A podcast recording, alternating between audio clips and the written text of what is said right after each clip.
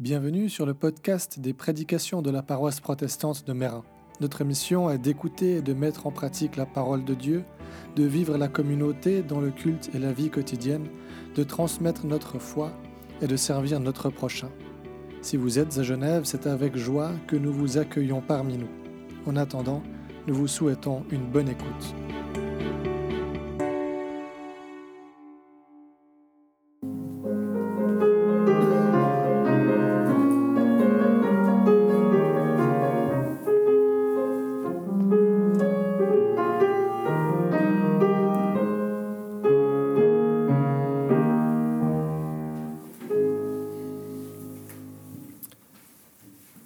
Passage à la nouvelle année rime habituellement avec un temps de bilan pour l'année passée, écoulée, et puis des vœux que l'on formule pour l'année à venir. Des vœux qu'on s'échange entre nous, comme on l'a fait au début du culte et avant, euh, quand vous êtes arrivés. Des vœux aussi qu'on formule pour soi-même sous la forme des fameuses bonnes résolutions. Dans les deux cas, il s'agit un peu d'essayer de négocier le, bon équilibre entre espoir et réalisme. Mais le fait qu'on refasse l'exercice chaque année et généralement avec les mêmes bonnes résolutions, eh ben, ça dit deux choses. Ça nous dit d'une part qu'on a de la peine à s'y tenir, et puis ça dit également à quelque part notre insatisfaction avec euh, notre vie, notre être, notre désir d'être et de trouver mieux. Fondamentalement, nous avons ce désir d'être renouvelé. La nouvelle année est l'occasion de nous remettre en route, chaque année à nouveau, vers ce nouveau moi. Généralement un nouveau moi qui est très centré sur notre euh, corps. Hein. on va manger mieux, on va fumer moins ou arrêter de fumer, boire moins, faire plus de sport, marcher un petit peu plus. Ça peut être social, on va passer un peu plus de temps à aller voir les amis, aller voir la famille, etc. Mais chaque année, on n'y arrive pas vraiment. Sauf quelques personnes avec une volonté d'acier qui arrivent à s'y tenir. Il y a une année, je me suis dit, je vais lire la Bible en un an. Là, je suis dans le livre des psaumes actuellement. Alors j'ai fait la moitié, ce qui est pas mal. Mais voilà, je me dis avec un peu de chance, décembre de l'année prochaine, j'aurai terminé, si tout va bien. Oui, ce nouveau moi qu'on rêve d'atteindre sans jamais vraiment le trouver, Paul l'évoque dans l'épître aux Éphésiens, pas au niveau charnel, pas au niveau social, mais au niveau spirituel. Dans l'épître aux Éphésiens, il s'adresse à ceux qui sont en Jésus-Christ ou en Christ. Une expression vers laquelle je reviendrai tout de suite. Il nous dit que ceux qui sont en Jésus, à ceux-là, Dieu offre une vie nouvelle, une vie nouvelle dans l'espérance d'un monde et d'une création nouvelle également. Oui, cette nouveauté de vie, elle est promise, offerte, annoncée à ceux qui sont en Christ, les destinataires de cet épître. Ce en Christ qui revient dans tout le passage comme un refrain. Paul écrit que en Christ nous avons été élus avant la fondation du monde. En Christ nous avons la rédemption par son sang. En Christ nous avons été mis à part. Et en Christ vous avez cru et vous avez été scellés du Saint-Esprit. Quatre en Christ pour une prédication en quatre parties. En Christ, nous avons en, Christ, pardon, Dieu nous a élus avant la fondation du monde. La première chose que Paul affirme, c'est le fait que nous avons été choisis par Dieu avant la fondation du monde. À l'entrée, quelqu'un me disait, à propos, là, on doit s'inscrire pour participer au culte, mais en Dieu, déjà au moment de notre naissance, Dieu nous avait inscrits dans son livre de vie. Paul va encore plus loin et dit, avant la fondation du monde, Dieu nous avait choisis et avait écrit notre nom dans son registre. Bien avant notre naissance, bien avant le commencement du monde, Dieu nous a choisis. Il y a quelque chose de grandiose, d'extraordinaire, de contempler cette idée que nous avons été choisis par Dieu avant la fondation du monde. Et c'est un choix conscient qu'il fait. Et dans ce choix conscient qu'il fait, il nous met, nous et le Christ, ensemble, côte à côte. C'est en Christ qu'il nous a choisis. C'est en Christ que nous sommes choisis afin d'être nous aussi ses enfants, ses fils et ses filles, comme le Christ. Pas des serviteurs, pas des soumis, ses enfants. Et tout cela, Paul précise qu'il l'a fait dans son amour. Dieu ne nous a pas choisis parce qu'on serait particulièrement reluisant ou particulièrement méritant. La raison de son choix ne se trouve pas en nous, mais se trouve en Dieu, en lui-même et dans son amour. Dieu nous a choisis avant la fondation du monde. En Christ, nous avons la rédemption par son sang. Paul précise comment, comment Dieu fait de nous ses enfants. Parce que s'il ne nous choisit pas à cause de nos mérites, c'est parce que nous n'en avons pas, tout simplement. C'est à cause de son amour, et à cause de cet amour, il désire se débarrasser de ce qui fait obstacle à l'adoption de l'humanité par Dieu. Ce qui fait obstacle, c'est le péché. Et c'est à nouveau en Christ qu'il le fait, par la rédemption de son sang, c'est-à-dire l'événement de la croix.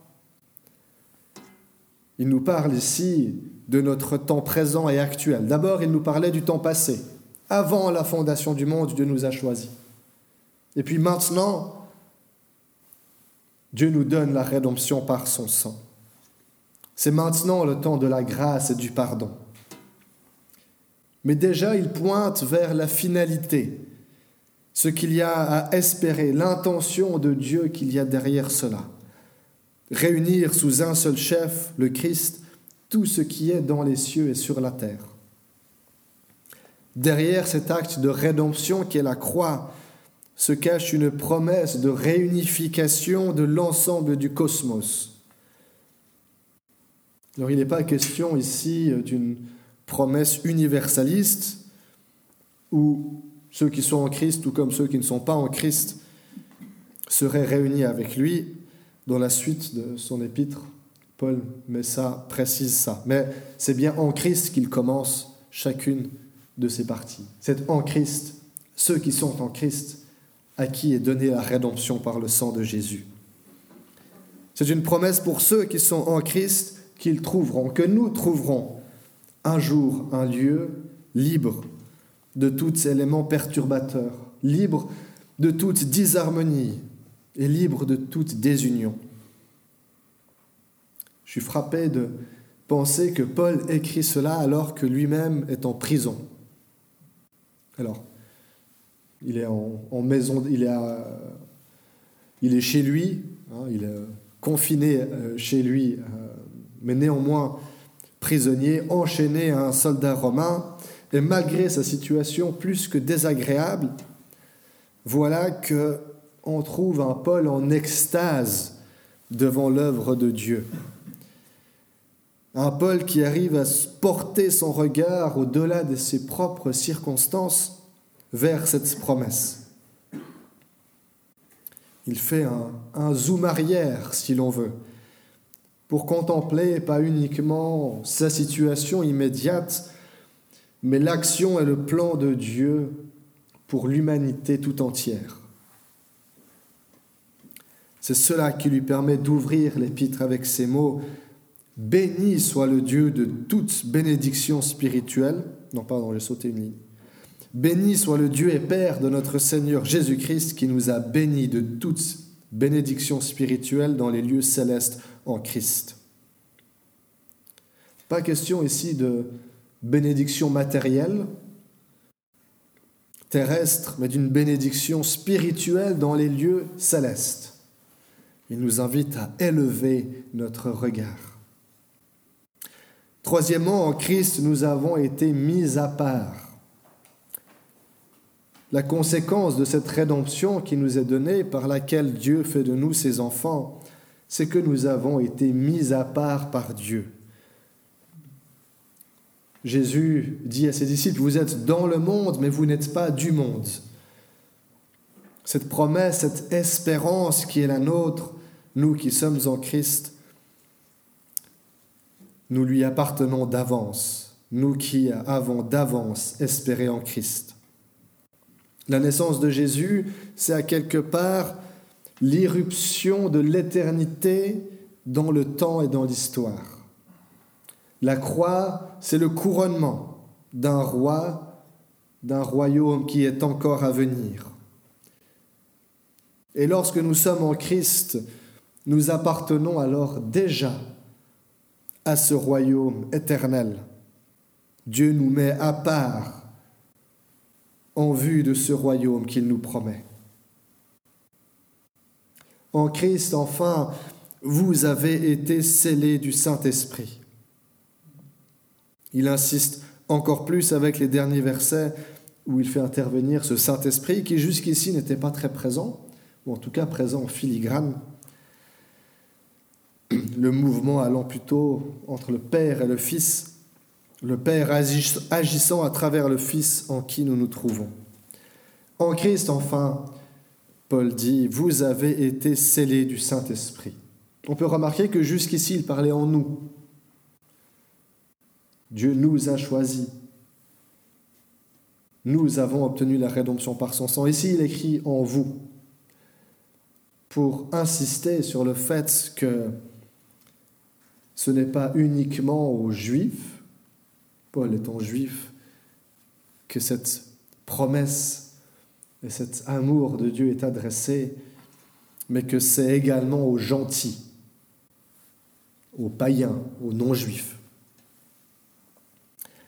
Ceux qui ont cru à la parole de vérité, qu'est le message de l'Évangile, à cela a été donné le Saint-Esprit qui fonctionne comme un sceau. Le sceau, c'est ce qui marque la propriété d'une chose, d'un animal ou d'une personne. Bien plus, Paul ajoute que le Saint-Esprit constitue le gage de notre héritage. Alors qu'est-ce qu'il entend par là? Il utilise un mot grec qui est très rare et puis qui vient euh, en réalité de l'hébreu pour parler de commerce et puis qui signifie la compte, la compte que l'on verse lorsque nous souhaitons acheter quelque chose. En nous donnant le Saint-Esprit, Dieu ne fait pas que nous promettre l'héritage du royaume de Dieu comme un vague horizon lointain, mais il nous en donne déjà maintenant un avant-goût. Il nous en donne déjà maintenant les, prémices. Il nous achète déjà à quelque part pour ce royaume qui est encore à venir. On peut résumer le pourquoi de notre appartenance au peuple de Dieu ainsi parce que Dieu l'a voulu, tout simplement. Le comment de notre appartenance au peuple de Dieu est révélé par cette répétition du en Christ. C'est en lui, avec lui, par lui que Dieu a fait de nous ses enfants. Comment répondre alors au pour quoi En vue de quoi? Dans quel but? Là, on peut être attentif à un autre refrain, un refrain qui venait conclure chacune des étapes de la péricope. Il termine chacune de ces petites sections avec, dans une forme ou une autre, pour célébrer sa gloire. Le fameux Soli Deo Gloria de la Réforme. Rien de tout cela n'a été accompli à cause de nous, comme on l'a dit au début. Au contraire, c'est malgré qui nous sommes et ce que nous sommes que Dieu nous aime. Nous ne pouvons donc en tirer aucune gloire pour nous-mêmes. Nous ne pouvons pas nous vanter, nous réclamer d'un quelconque honneur parce que nous serions en Christ. Nous ne pouvons que faire preuve d'humilité et recevoir ce présent, ce cadeau immense que Dieu nous fait avec humilité et célébrer la gloire de Dieu. La question de départ, c'était qu'en est-il de ce nouveau moi auquel nous aspirons? Eh bien, ce nouveau moi, il nous est promis et déjà donné lorsque nous sommes en Christ. Pas dans notre corps, mais spirituellement. Paul parle en d'autres endroits du vieil homme et du nouvel homme, que ceux qui sont en Christ voient leur vieil homme ou leur vieille femme mourir pour revêtir un nouvel homme. Nous pouvons alors sortir de la culture de la performance, du dépassement de soi. Nous pouvons être libérés des questions de vieillesse aussi et de l'âge d'une société qui veut nous faire croire que parce qu'on ne contribuerait plus à la société, on ne serait peut-être plus des membres aussi euh, valides, avec la même valeur que ceux qui produisent du PIB ou que sais-je. Nous pouvons être libérés de tout cela pour accueillir avec gratitude notre élection divine et simplement rendre grâce à celui qui a fait de nous ses fils et ses filles. Amen.